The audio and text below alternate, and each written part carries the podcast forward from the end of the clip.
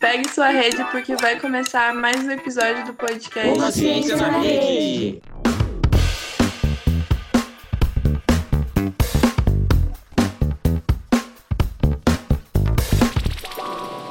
Oi, pessoal. Aqui quem fala é a Dani Lira, mestrando em Ciências Sociais na Unesp Marília. E hoje, junto com a Maria e a Paola, também integrantes do podcast Uma Ciência na Rede, e com os nossos convidados, Mila, Paola e Jorge, vamos bater um papo sobre etnomatemática e afroetnomatemática.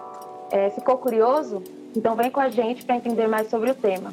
Oi, pessoal. Eu sou a Maria, estudante de Ciências Sociais na Unesp de Marília. Para início da conversa, temos que apresentar os nossos convidados, né? Então, Paola e Milena, de onde vocês são? Conta um pouquinho sobre vocês. É, oi, meu nome é Milena, eu fui estudante do Instituto Federal do Mato Grosso do Sul e sou aqui da cidade de Três Lagoas. Olá, eu sou a Paola, eu sou estudante do Análise e Desenvolvimento do IFMS também e sou formada em técnico informática. É, trabalho com o projeto Mancala, como TCC, desde que fiz o projeto com a Milena.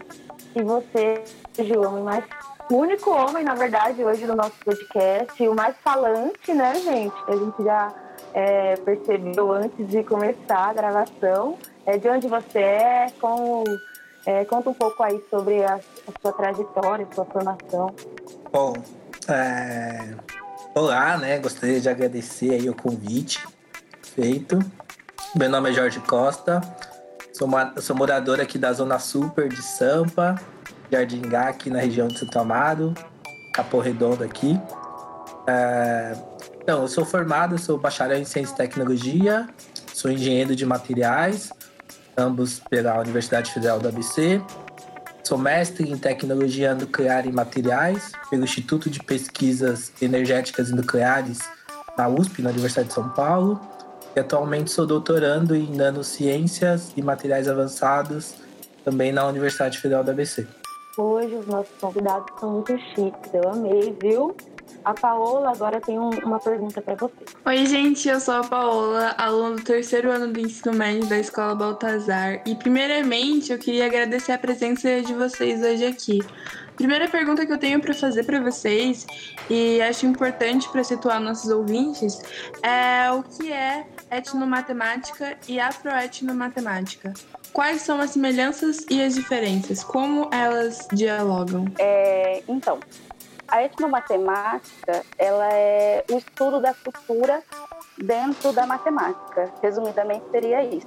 Bom, como a Milena citou, né, a etnomatemática, ela, a gente pode dizer que ela foi disseminada assim, mundialmente ali pela década de 70, né, como com uh, o Biratan de Ambrosio. Né? Então, ele dividiu, né? Ele, não é que ele dividiu, ele usou né, é, a composição da palavra etnomatemática em tica, né? Matema e et. O que significa isso? Né? Então, é, tica vem de maneiras, técnicas e habilidades. Matema de explicar, entender, lidar e conviver. E etno é, são contextos naturais socioeconômicos da realidade. Então a etnomatemática ela vem é, numa dinâmica de questionamentos sobre o que, que a matemática representa e o que, que ela é, incorpora das culturas. Bom, esse é o, esse é o, é, essa é a primeira é, essa primeira explanação nossa. O que, que é a afromatemática? Né? A gente pode é, discutir que quando a gente está falando de afroetnomatemática, que é um, vamos dizer assim, que é um termo que surgiu aproximadamente pelas décadas de 90, né? Ela vem no sentido de, de, de questionar algum, alguns conceitos. Né? Então a gente precisa é, refletir quando a gente está falando de etnomatemática, a gente está falando muito de movimento pan-africanista. Né? O que, que isso significa? Significa que ciência, religião e filosofia, elas são indissociáveis. Né? Então, tanto a etnomatemática quanto a afromatemática, é, ambos parecem ser semelhantes, mas eles são diferentes. Eles têm intencionalidades diferentes, né? A, a etnomatemática vem muito no campo da filosofia ocidental, né? Enquanto a afromatemática não, né? Então, é, essa é a grande diferença, né? Quais são as bases, vamos dizer assim, epistemológicas, assim, que a gente vem discutir a matemática. A etnomatemática, pelo que a gente estudou no projeto, é, a etno quer dizer etnia e a matemática é da própria matemática. E aí a gente prega muito que a etnomatemática no nosso projeto dá sentido porque ela quer dizer o seguinte, que todas as etnias podem produzir uma forma de ensinar a matemática, do qual o ser, o próprio indivíduo, pode ter uma afinidade maior e com isso conseguir aprender é, de uma forma que, tipo, não vai julgar a, a, criatura porque, vamos dizer assim, não deu certo. Igual hoje em dia a gente tem dentro de sala de aula, sabe? Que, tipo, ah, você tá péssima em matemática. Mas porque, por exemplo, já ouvi muita gente falar assim, porque você é burro. E não é, entendeu? Então é falta, de, às vezes, de afinidade com o método que o professor está utilizando dentro de sala de aula. Justamente por ele não reconhecer é, o método europeizado que a gente tem.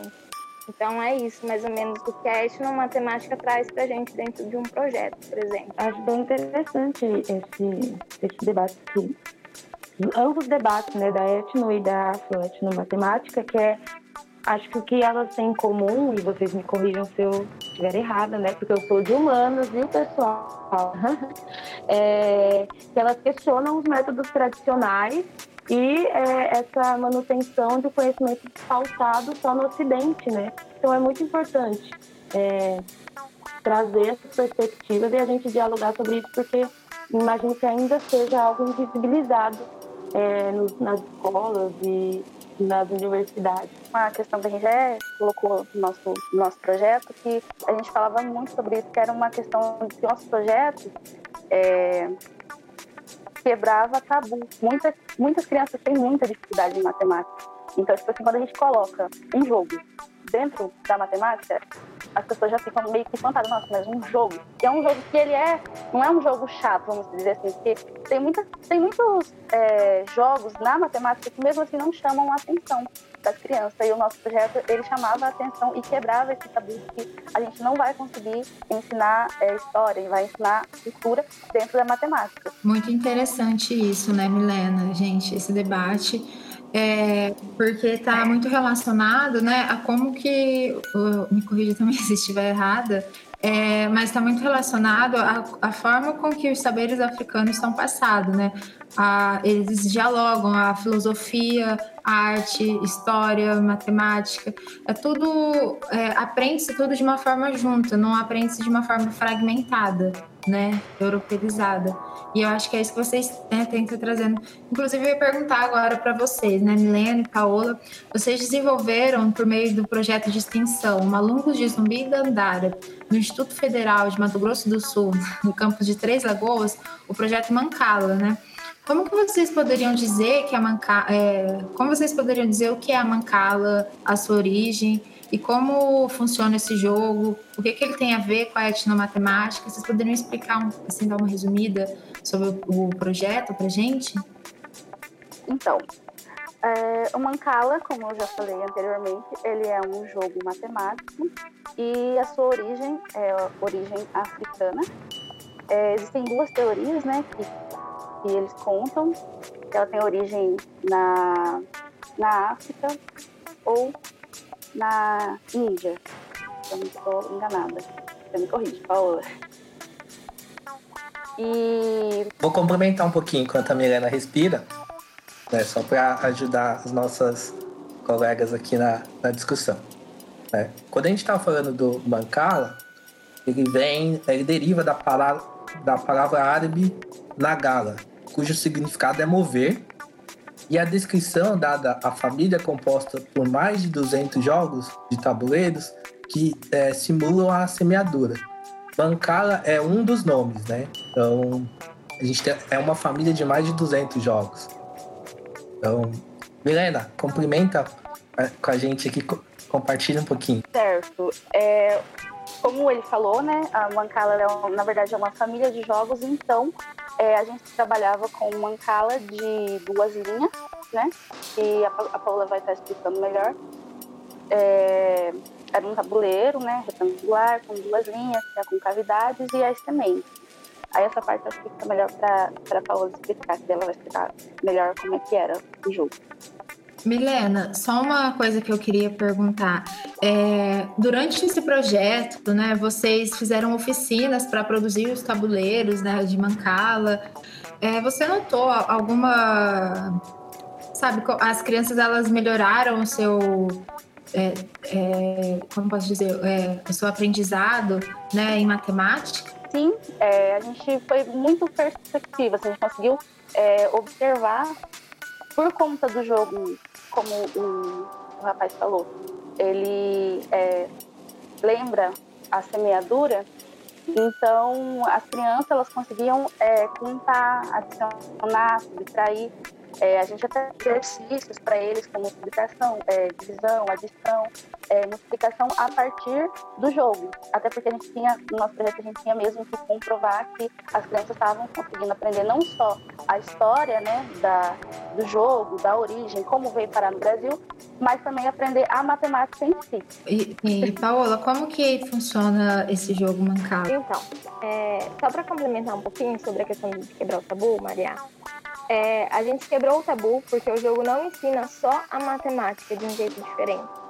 Ela ensina também a reconstruir uma visão em que a criança, né, ela cresce já aprendendo esses tabus. Então, o preconceito de que é, você tem que aceitar. E aí o jogo vem muito para mostrar que na verdade você não tem que aceitar não, você tem que virar protagonista da sua história. Tanto que no nosso projeto a gente sempre frisou bastante isso.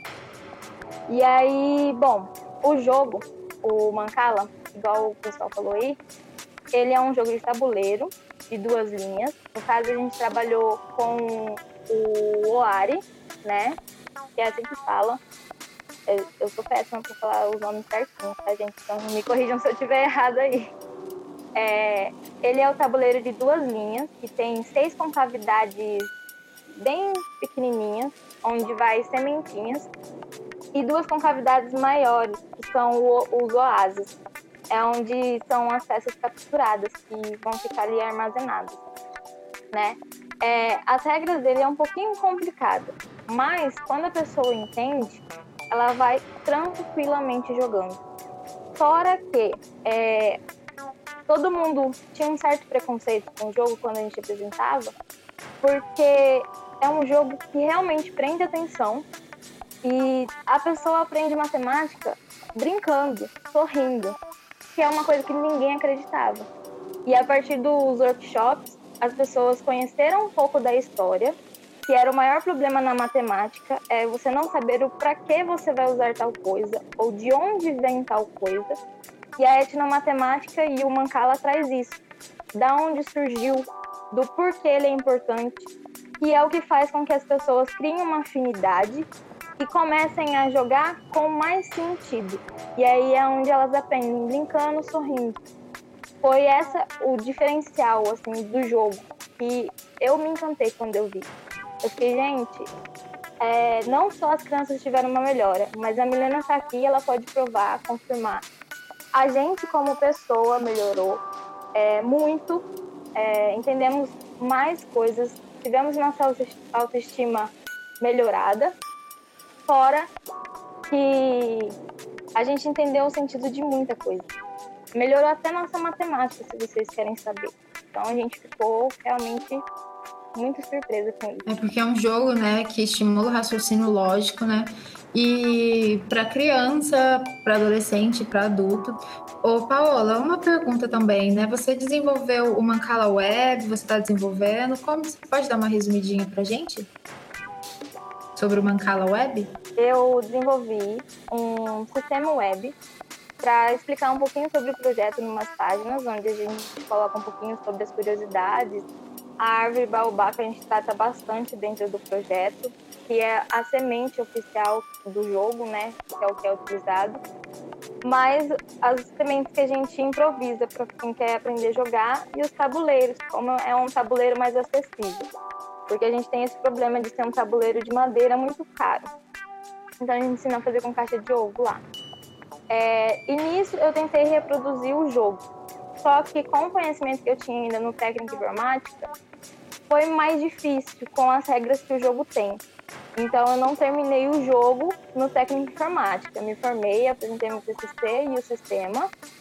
E agora no, na faculdade, né, de análise e desenvolvimento de sistema, eu dei continuidade para conseguir melhorar o jogo e talvez até criar uma plataforma estilo Netflix, não sei se vocês vão entender muito bem.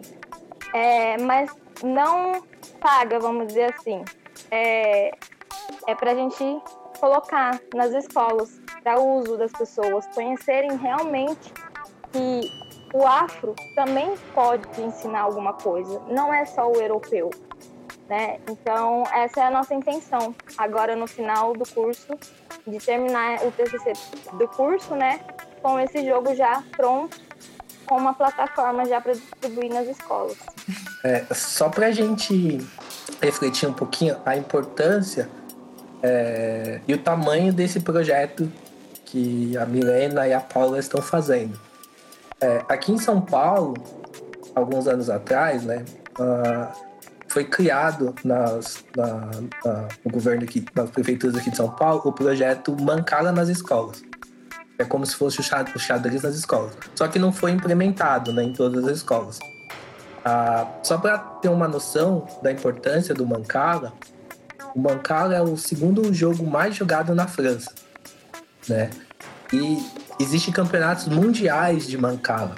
Né? Como a Paula e a Milena falou, o Brasil ele veio o, o, o Ari, né? que é o Mancala 2, com duas colunas. Mas existe o Mancala 3, que o nível de dificuldade é bem maior, e o Mancala 4, que é bem maior nível de dificuldade. Como mesmo elas falaram, é, o, o jogo, né, é, é, você tem uma história, né, dentro do, do, do Mancala, mas se a gente fosse pensar especificamente na matemática, a gente tem todas as operações é, que podem ser trabalhadas, né, que a gente chama das operações básicas, é, mais, menos, vezes, e também divisão, a gente consegue trabalhar no Mancala.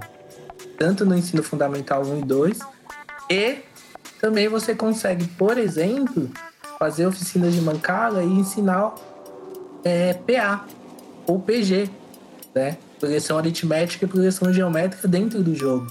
Então, o Mancala ele tem uma possibilidade né, de de ser inserido dentro da sala de aula e ensinar muitas coisas, porque você consegue é, retirar o nome de, de, desses temas, né? Que vamos dizer assim, que normalmente as pessoas têm medo, falar progressão aritmética, progressão geométrica, as pessoas já travam e têm medo. Você consegue, ensinando o jogo, fazer que as pessoas consigam jogar e fazer que esse desenvolvimento de raciocínio lógico a pessoa consiga elaborar sozinha e depois você consegue ir para a lousa e efetivar essa, esse conhecimento. Então, esse projeto é extremamente importante que a Milena e a Paula fazem, porque é, é, é algo assim muito importante, assim, que pode realmente.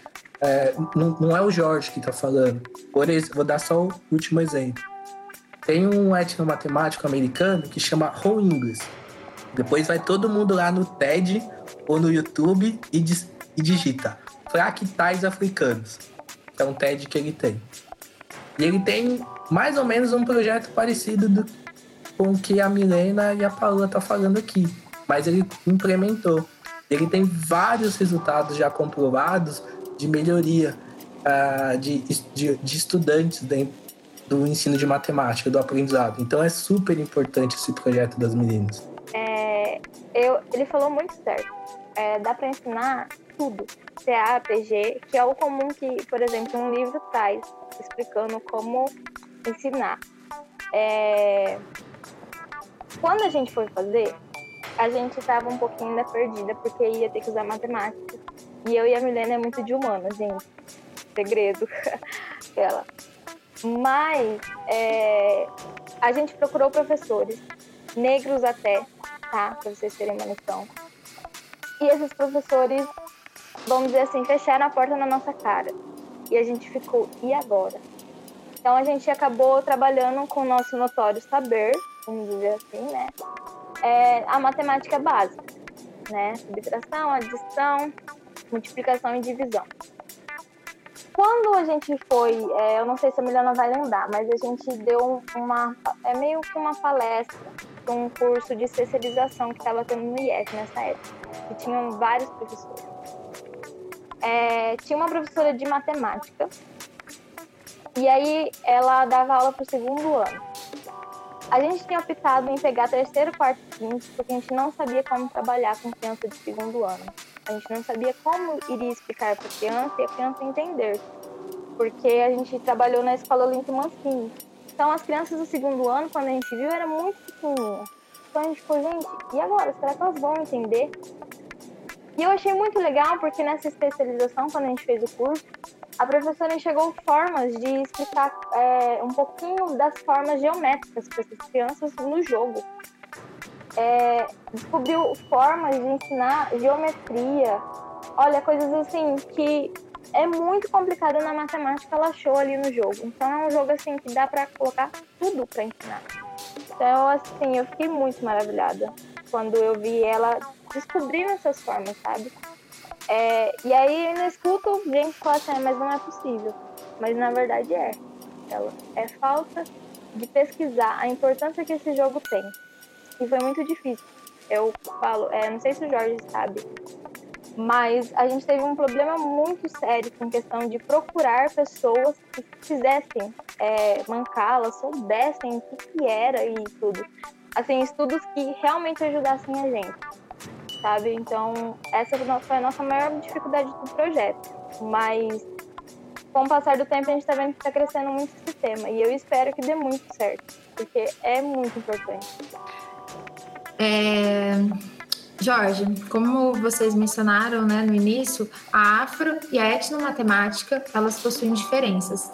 Você pode nos dar um exemplo de aplicação da afroetnomatemática, inclusive é, sobre o projeto que você faz parte, chamado Mate, Matemáfrica? Para a gente conseguir. Às vezes, é porque quem está de fora, às vezes não consegue visualizar o que as meninas estão falando, de que, olha, a gente consegue estudar isso, a gente consegue ensinar e é de uma maneira efetiva. E a gente já está fazendo isso, a gente já está aprendendo coisas, conteúdos que a gente já aprende no ensino médio, no ensino fundamental, mas a gente está trazendo uma nova perspectiva de, de aprendizagem. Você pode falar mais um pouquinho sobre isso, Jorge? Posso. É... Que pena que eu conheci vocês agora, Paulo e Milena, porque eu trabalho com esse tema desde 2013. mas é bom que a gente estamos aí em contato, a gente continua conversando. Então, só para dar um panorama geral do que, é o, o Matemática, né? O Matemática ele nasceu é, de questionamentos de dois alunos pretos, um sou eu e o outro é o Daniel Silva, é, que é perguntando por que duas pessoas, homens negros, estavam em curso de ciências exatas.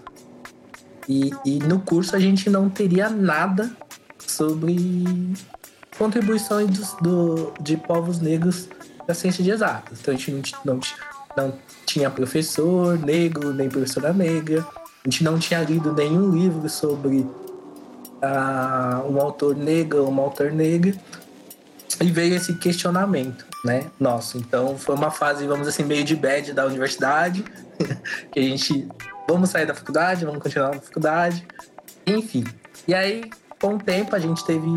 Entrou uh, um professor negro, que é o professor Claudio André, que, que, a gente faz trabalho junto até hoje. E aí ele foi dar uma disciplina que chama Evolução dos Conceitos Matemáticos. E aí ele veio com, com uma metodologia que ele acredita, que é assim, eu não dou prova, eu trabalho com projeto. E aí ele foi discutindo algumas aulas sobre evolução dos conceitos matemáticos e no final da, da disciplina todo mundo tinha que fazer a apresentação e pegar um trabalho, né? E eu também não sabia o que fazer, né? E aí, esse meu amigo Daniel, ele tem uns amigos africanos. Né? E aí a gente tava conversando, né? Pô, mano, eu não sei o que fazer de trabalho final do, da disciplina, né? Daniel, o que, que você vai fazer, mano? Ele falou, pô, mano, eu também não sei, mas eu tava conversando com uns amigos meus que são africanos. Eles me falaram do Sona, Gussona Sona. Eu falei, o que, que é Gussona Sona? Não sei. Ele falou assim, ah, é um, são desenhos na areia, são pictogramas, né? São desenhos na areia que é, muitas comunidades africanas eles aprendem gradualmente e, e, e, são, e fazem contação de história. E eles usam esse sona para ensinar matemática. Eu falei, mentira. Eu falei, como assim? Eu tô na universidade há quase três anos, nunca pensei em olhar para o continente africano para saber como que quais são os costumes, o que, que eles fazem, né? E a partir disso a gente foi pesquisando, a gente foi e aí nasceu Matemática. Bom, então o Sona, como eu disse, né, é uma contação de história, mas você, é, por exemplo, imagina você fazer pontos é, equidistantes, a quantidade de pontos que você quiser. Vamos pensar, para ficar mais fácil, quatro pontos. Você põe um ponto embaixo do outro e depois você põe um ponto embaixo do outro, mas lado a lado. Aí qual que é a ideia? Você pegar a caneta, no caso, se você estivesse no papel, né? Ou na areia, que neles fazem, você põe o seu dedo e aí você tem que contornar todos os pontos sem tirar o dedo da areia, mas você não pode cruzar as linhas. Ou seja, você não pode ir por um caminho e voltar pelo mesmo.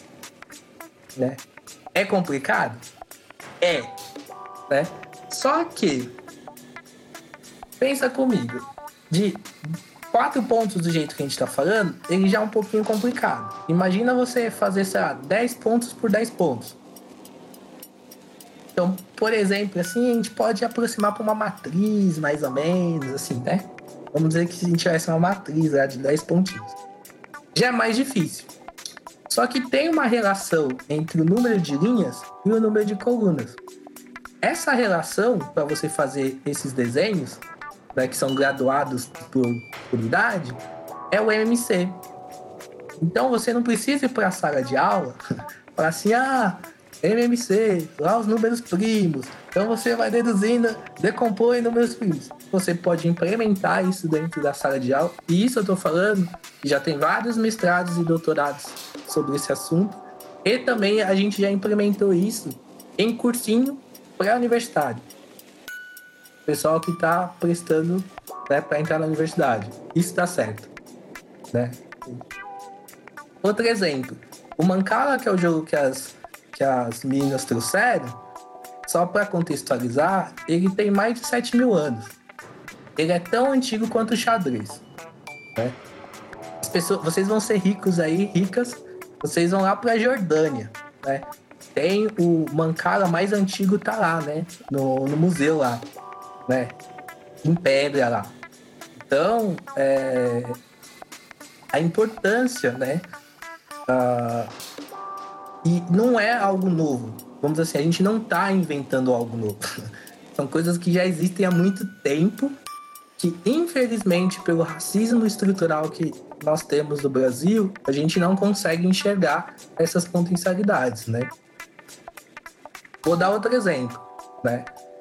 Nós que passamos pelo ensino médio, escola pública ou particular, tanto faz, você aprende lá o tal do Teorema de Pitágoras, certo? Teorema de Pitágoras, primeiro nem foi ele que fez. primeiro é isso, nem foi ele que fez, que ele já tinha morrido. Se ele existiu algum dia, ele já tinha passado dessa para outro lugar. Segundo, esse modelo do triângulo retângulo, ele já existe há mais de dois mil anos, antes do que o pessoal fala que é a escola pitagórica. Então, para a gente entender né, essa questão que a gente tem aqui no, no Brasil, né, no mundo e principalmente no Brasil, a questão do racismo. Acho que é essa são, são exemplos né, da afromatemática, porque afro, África, e matemática que é o modelo deles, né?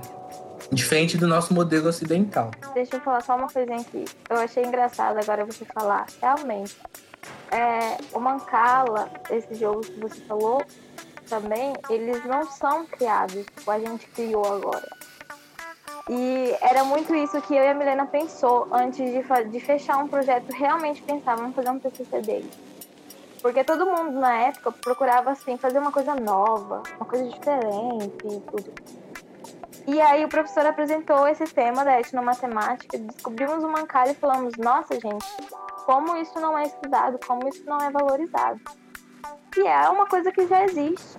E todo mundo, quando a gente fala que é já alguma coisa que já existe, acha que isso é ruim. Tipo assim, a gente tá fazendo um plágio, alguma coisa assim do tipo, e não é. É só a gente querendo realmente trabalhar algo que a gente viu muito importante nisso. E que precisa ser falado.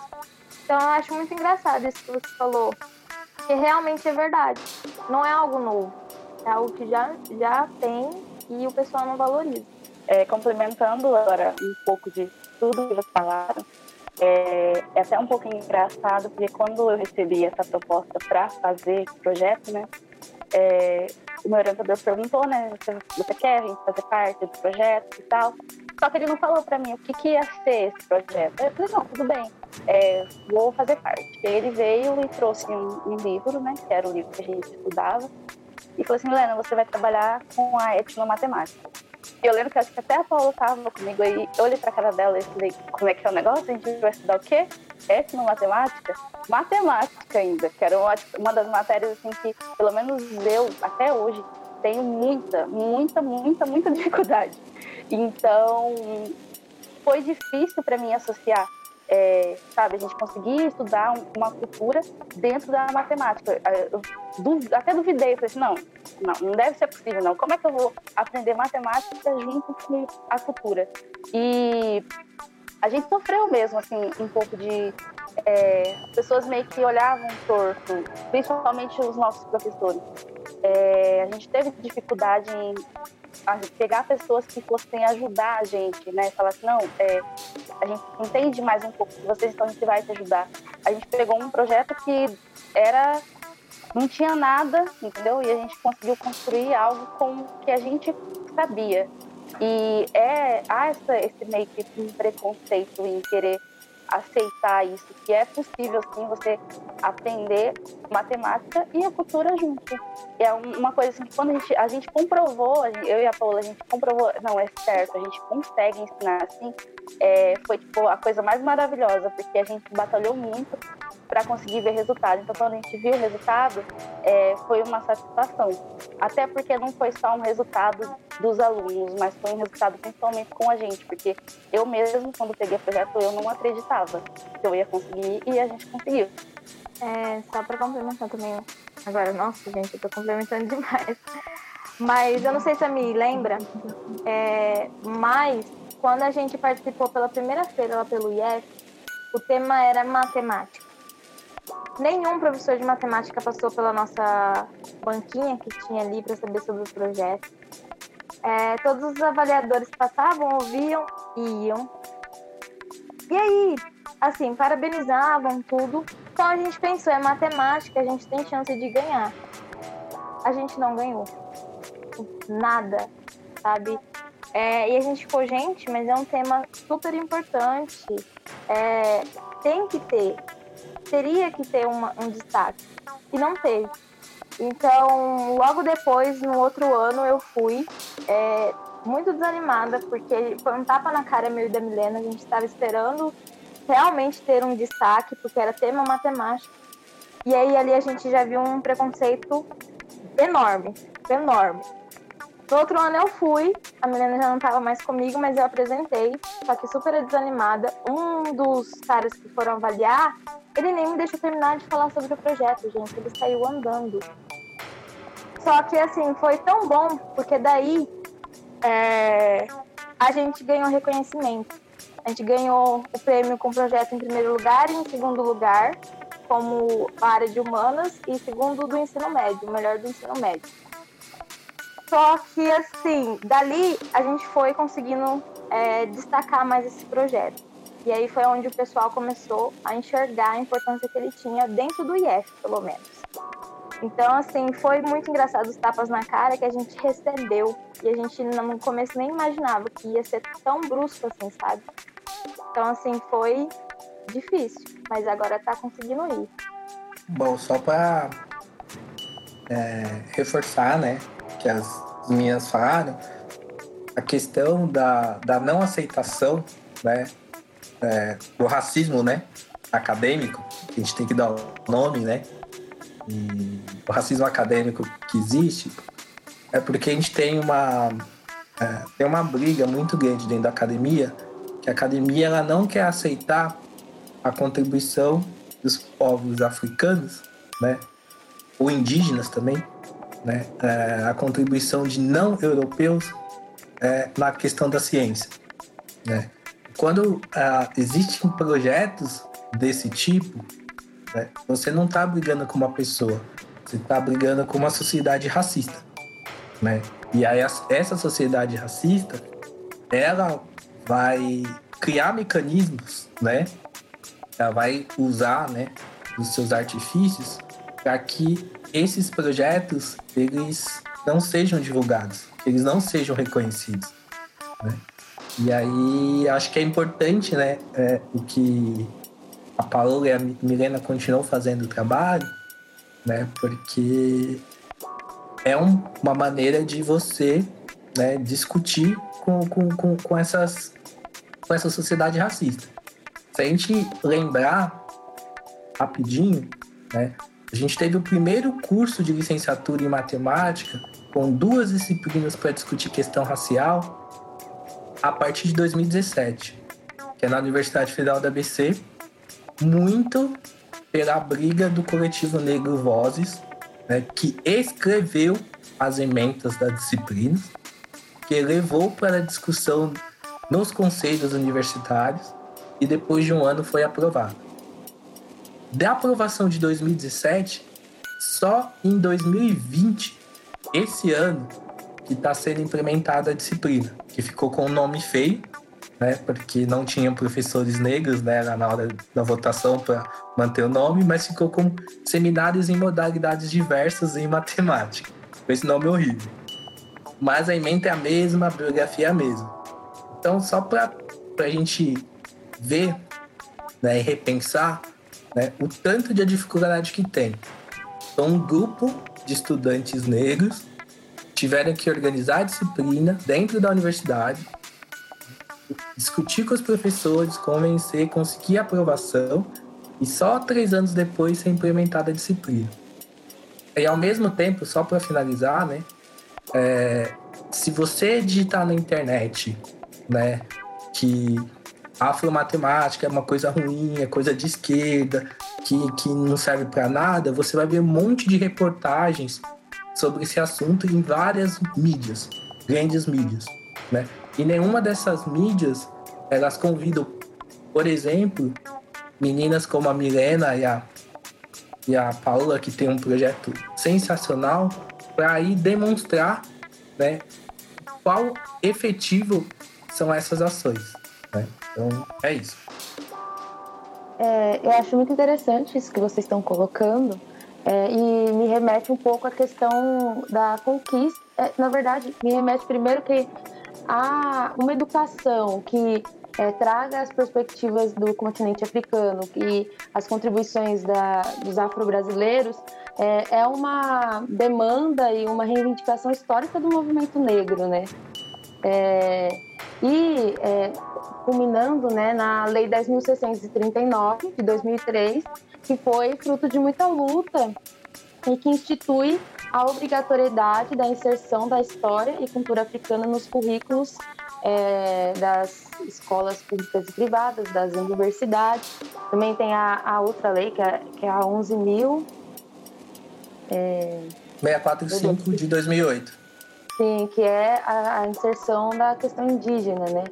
E como isso é importante, porque é, faz exatamente isso que vocês é, estão falando, né? De tentar dar uma visibilidade e de trazer para a educação é, uma nova interpretação é, que vá além do Ocidente, como isso é importante para em, em, todos os âmbitos, mas também é, para estudantes negros é, se identificarem, é, questão da representatividade e, e, também de crítica né, a esses, esse, esses métodos é, ocidentais e tudo mais, né?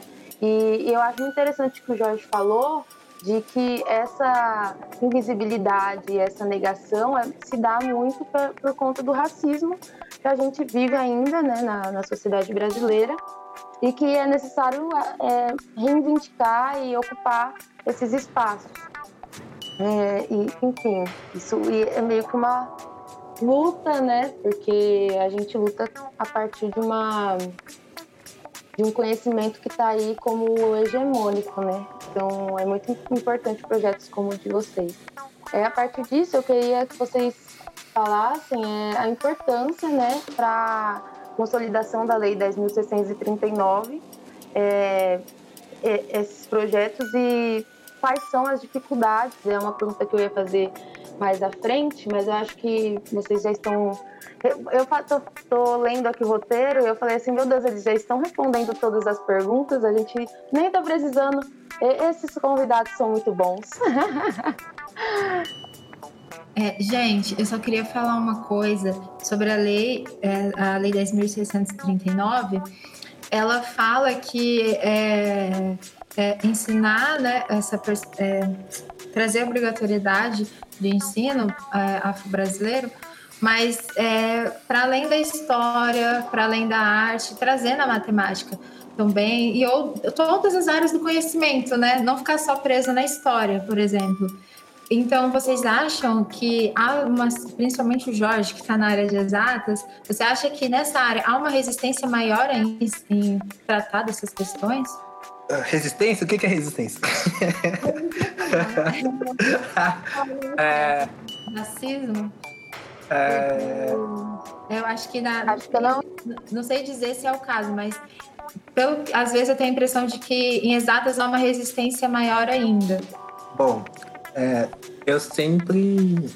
É, eu costumo dizer sim que exatas, né? Você não tem espaço para você fazer discussão, né? E. Não, é questão de ciências exatas, eles não querem tratar o tema. Bem resumidamente, eles não querem. Mas, é, como a Daniela falou, a gente teve muitas conquistas a partir do movimento negro. Né? Porque se a gente está na universidade hoje, a gente é fruto do movimento negro de lutas de, de várias outras pessoas que vieram antes da gente, né? que, que lutaram muito para desenvolvimento de várias ações, né, que culminou entre as políticas afirmativas, né, porque acho que, que é muito importante, né, quando a gente fala da, da lei, né, é, da lei 10639 ou da lei de cotas às universidades, a gente lembrar que isso é uma política pública, né, e política pública não é uma novidade no Brasil, né. Depois vocês vão digitar lá no Google de novo, digitar lei do boi, né? Porque a lei do boi, para quem ainda é contra as cotas raciais, principalmente, né? A lei que a lei do boi é uma lei que instituía metade das vagas para as filhas de fazendeiro, para pessoas brancas aqui no Brasil, né? Então, é importante você saber, né? Então, por isso que é importante a gente saber história, né? História, antropologia, sociologia, né? Todas as áreas né? que, que vem sendo falado, ah, não serve para nada, né? É muito importante, né? Que a gente consegue uh, repensar todo, tudo que a gente vive e o que a gente está vivendo, né? Então a gente consegue mais ou menos explicar. Bom, a área de exatas, ela, ela com a inserção das cotas raciais, nas cotas sociais e raciais nas universidades, a gente tem uma, uma pequena mudança, né? é, no quadro de estudantes, né? de graduação, mestrado, doutorado, que vêm com outras demandas, né? Que querem outros referenciais. Né? E a partir disso está vendo uma discussão maior, né? A gente tem hoje, depois todo mundo digita lá no Google, procura ABPN, Associação Brasileira de Pesquisadores Negros, né? A Associação Brasileira de Pesquisadores Negros é, reúne muitos pesquisadores de ensino superior, professores e professoras, né? alunos de, escola, de, de ensino fundamental e médio, então Paola e Milena, fiquem de olho lá, Associação Brasileira, porque vem muito nesse quesito de, de trazer a contribuição da população negra por ciências exatas. Vou dar algum, dois exemplos assim, fenomenais.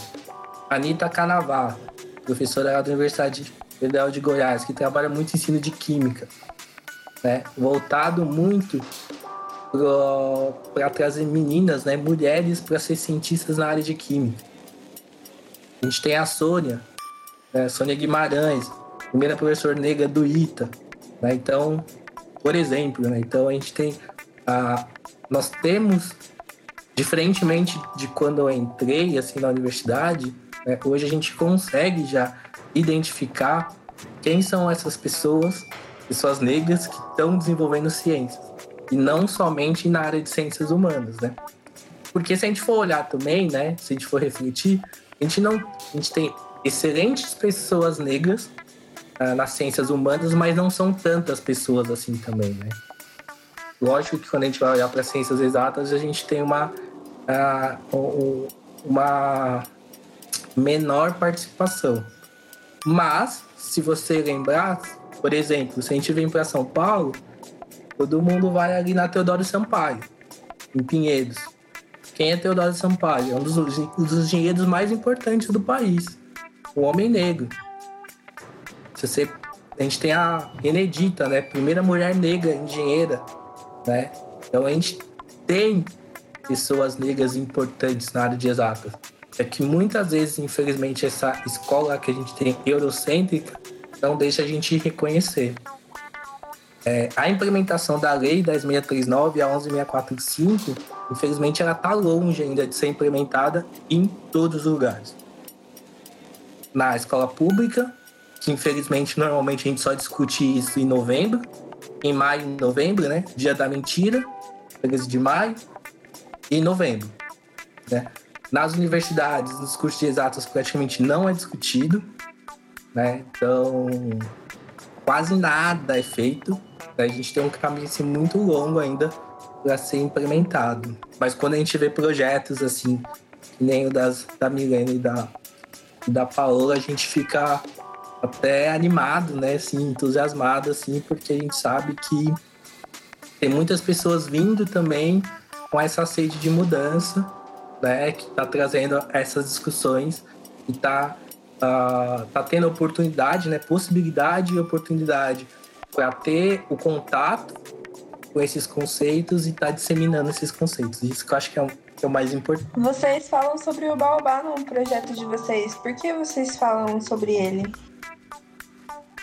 Tá, é certo. O Baobá, a gente trabalha muito com ele. É, no projeto da Mancala, porque originalmente na África, é, lá as pessoas elas jogam com sementes, né? Então seria a semente do baobá. E na África, essa árvore ela é, é o símbolo da, da África. Então, aqui no Brasil a gente não tem muitas árvores, né?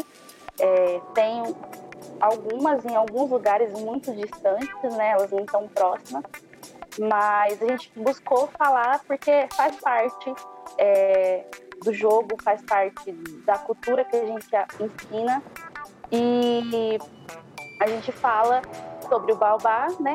Já falei, porque ele é a semente do baobá, ela era usada como uma peça do jogo. Para a Milena, gente, ela foi Miss Beleza Negra, do concurso de Beleza Negra do IF também. E ela ganhou o concurso, uma das, uma das etapas do concurso é alguma, alguma atividade, alguma apresentação relacionada à cultura negra. E ela contou a história do Baobá né, é, na apresentação dela. Então, é muito bonita a história e também foi muito importante para o projeto, né? Olha, é, só para complementar o que a, a Milena falou do Baobá, é, o Baobá ele é tido como uma imagem de a mãe da África né? É, ela contou, no caso, Maria, a lenda do Baobá. É uma das lendas preferidas que tem. E quando o criador olha para o Baobá de ponta cabeça, porque ele tem o aspecto de uma uma árvore virada de ponta cabeça e a raiz para cima, né? É, diz que quando o criador olha para essa árvore, ele enxerga a África inteira é, foi uma árvore que, assim, ela tem muita representatividade, não só por causa da semente, mas para ensinar que a gente precisa do outro, que a gente depende da outra pessoa.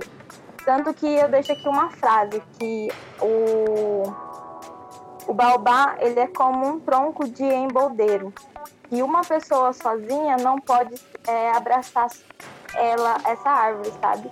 Precisam de pelo menos 100 pessoas para abraçar um baobá de tão gigante que ele é. Então, por que a gente pensa que a gente pode não depender do outro?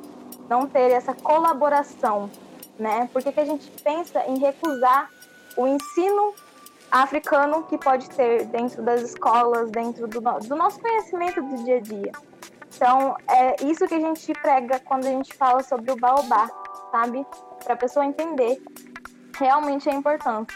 Falando um pouco sobre o que a Paula falou, que é algo muito importante, e que para mim, pelo menos quando eu contei né, essa história, ela, querendo ou não, ela tem uma influência muito grande na gente, né? É, digo nós, os brasileiros, porque querendo ou não, ela é uma árvore que tem fala super em questão de resistência, porque é, quando os negros eles vinham, né? Vinham não, eles eram né, sequestrados e trazidos para o Brasil. É, eles traziam essa semente é, para lembrar dos bons tempos quando eles estavam lá na África, antes de serem né, raptados e trazidos para cá. Então, querendo ou não, ela é uma semente, é uma árvore que ela, se você parar para ler a história da árvore, é uma coisa assim que você fica é, apaixonada. Tanto que quando eu participei do concurso, eu não sabia né, o que fazer de apresentação cultural. E aí as meninas até me falaram, por que, que você não conta a história da árvore, né? Porque eu já contava essa história, uma dessas lendas, né? É, no projeto, então eu decidi contar.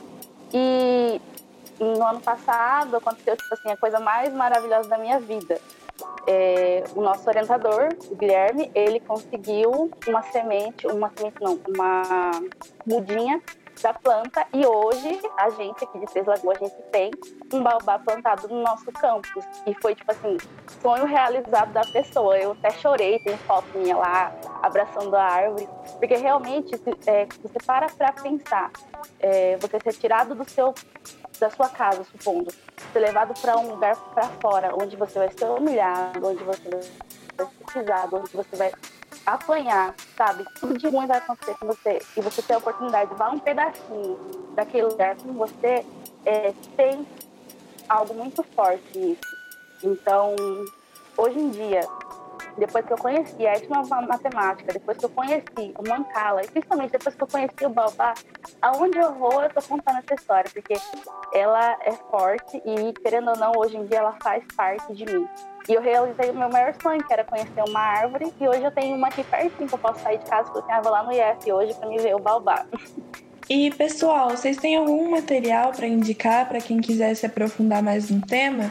E também fala as redes sociais e os projetos que participam para a galera que seguir. Meninas, se vocês quiserem, se vocês, acho que vocês não têm nenhuma página, se vocês quiserem indicar a página do Malungos, seria muito bom. Principalmente, gente, porque esse ano a gente vai ter o primeiro concurso de beleza negra estadual aqui de Mato Grosso do Sul. Nunca houve um concurso de beleza negra a nível estadual. Vai ser virtual. E a gente está fazendo isso no meio de uma pandemia. Então, as dificuldades, elas vêm novas dificuldades nesse processo. Então, se vocês quiserem falar, ah, gente, é, tem a página do Malungos, que tem vários projetos, que vai ter o concurso, tal, tal, tal. Seria, assim, uma sugestão. É, um material que eu posso indicar, que a gente trabalhou em cima do nosso projeto é, desse livro, ele chama Mancala. Ele tem um autor como Pereira e Júnior. É um livro maravilhoso. Ele dá, assim, todas as explicações possíveis e foi isso que encantou a gente. E tem uma dissertação da Souza sobre a etnomatemática Mancala. Procurando dessa forma, eu acredito que vocês achem no Google bem facinho, não é difícil, tá? E assim, a gente não tem ainda uma rede social do Mancala, a gente pretende criar, mas a gente está ainda criando uma logo para o Mancala, né, do nosso projeto. Então a gente deixa pela página do Malungos de Zumbi Dandara. Acredito que esse seja o arroba, né, no perfil. E lá, além da, dos projetos que acontecem é, de cultura afro-brasileira e africana, né, é, além do Mancala, tem as questões das, belezas negras, né, e esse ano vai ter o Miss Beleza Negra é, para homem e mulher negro, muito legal. É uma edição assim fantástica desse concurso e agora está a nível estadual. Então eu super indico essa página para vocês irem lá ver. Jorge, você tem alguma coisa para sugerir? Eu sei que você tem um canal, então já é, faz a propaganda aí. Bom, é... eu queria só fazer duas provocações para depois o pessoal ir procurar na internet, que eu acho que é, que é importante. Eu acho que esse TED, acho que todo mundo tem que assistir. Né? Vai lá no, no YouTube, ou no TED mesmo, ou no Google digita Fractais Africanos digita lá e assiste. É super mais do que re recomendado se você quer diferentes referências sobre questões etnorraciais e diferentes áreas, digita lá Associação Brasileira de Pesquisadores Negros, a BPN. Tem muitos artigos, tem iniciações científicas, tem mestrados, tem doutorados, a, a revista é um fluxo contínuo, então tem muita coisa sendo produzida, principalmente por pesquisadores e pesquisadoras negras do Brasil todo. Então eu super recomendo que vocês acompanhem as redes sociais da Associação Brasileira de Pesquisadores Negros. Tem um canal novo, que é um canal aí que eu criei de divulgação científica, que ele fala de questões sociais em diferentes áreas. Então digita aí no YouTube, Facebook, Instagram. Steam é nós. O que significa Steam? Ciência, tecnologia, engenharia, artes e matemática. É nós, porque é nós mesmo. Zona Super de Sampa. Né? Steam é nós, então acompanha aí. É... E é isso. Queria agradecer, né? A, a colaboração, né? Esse bate-papo. Aprendi muito aqui com a Paloma e com a Milena, porque a gente Brasil é grandão, né? Enorme. Então a gente não, não tem noção, né? De quão longe as pessoas estão e quão longe as pessoas estão fazendo trabalhos, assim, extremamente importantes, né? Potentes e vamos dizer, muitas vezes muito mais importantes que muitos pesquisadores aí em algumas áreas, assim, vamos dizer, dentro da matemática, né? Então, é isso.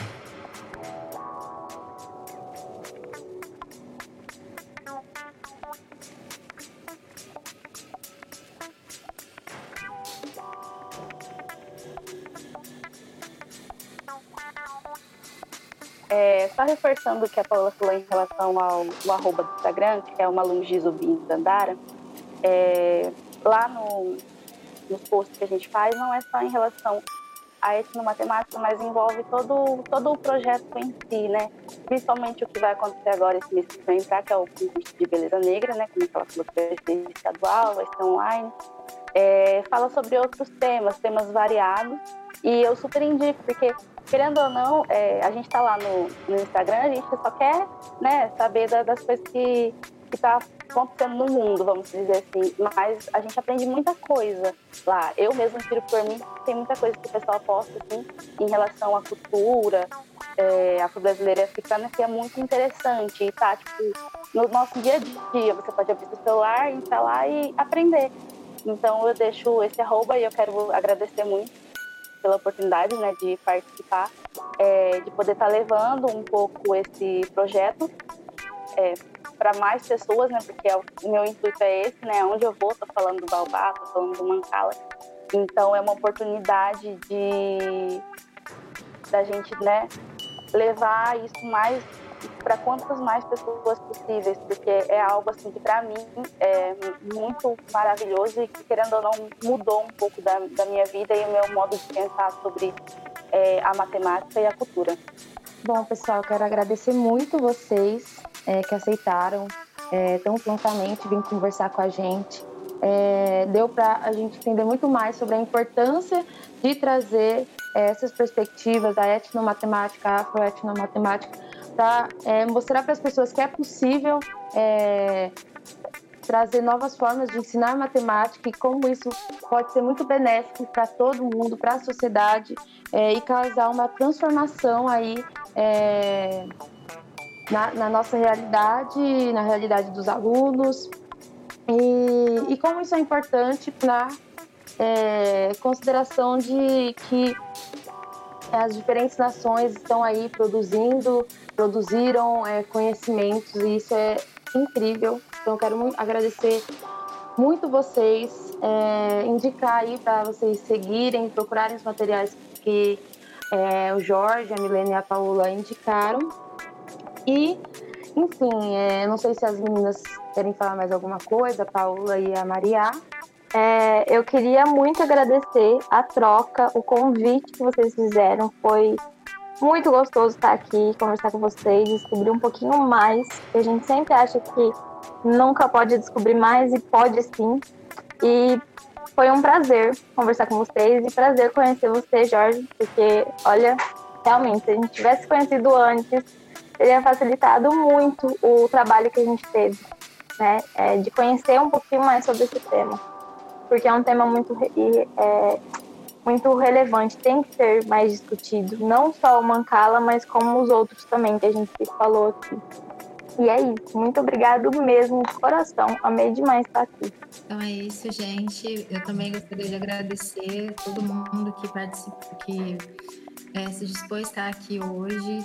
Foi um prazer conhecer o Jorge, fiquei muito feliz. 100 reais.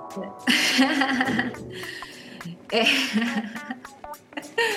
Fiquei muito Ai. feliz de também ter conseguido fazer esse diálogo com a Milene e com a Paola, porque é um projeto lá do ensino médio que aconteceu, é, teve seu início alguns anos atrás, e hoje a gente conseguiu trazer essa perspectiva, trabalhando isso na faculdade para levar para outros estudantes do ensino médio de São Paulo, né? E é muito importante. Então, estou muito feliz de vocês terem topado estar aqui, todo mundo. É, agradecer também né, a, a, equipe de edição, o Rafael e o Gabriel. E é isso, gente. Ciência na Rede. Queria agradecer o convite feito pelo Ciência na Rede, pela troca com, com as meninas, né, com a Paloma, com a Milena, com a outra Paloma, Maria e com a Daniela, e todos e todas envolvidas no projeto. Muito obrigado pela oportunidade. É, eu também vou deixar aqui meu agradecimento ao é, Gabriel e ao Rafa, que são os nossos editores de áudio, vão ter aí ó, trabalho de escutar e de organizar tudo que a gente falou. E, e enfim, é isso. É, muito obrigada, pessoal, e até o próximo episódio.